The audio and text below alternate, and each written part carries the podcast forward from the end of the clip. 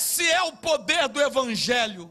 As palavras de Pedro se tornam a mais importante manifestação do que o evangelho é, do que a igreja tem. Não tenho nada temporal, Pedro disse. Ouro e prata é temporal. Tem dia que você tem dinheiro sobrando, tem dia que você está com dinheiro faltando, tem dia que você tem carro para andar, tem dia que nem carro você tem, tem dia que está sobrando, tem dia que está devendo. A vida é assim. Tem empresário que tem dia, tem mês que é fatura 100 mil, tem mês que tem prejuízo de 30 mil. É a vida, isso é passageiro. Eu não tenho nada passageiro para te dar, moço.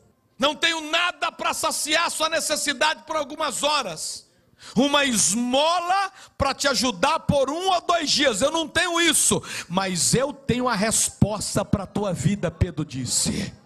Eu tenho a solução definitiva da humanidade. O Evangelho é a solução da humanidade. O Evangelho restaura vidas, restaura famílias. O Evangelho levanta a pessoa. O Evangelho leva a pessoa a vencer, a romper, a prosperar.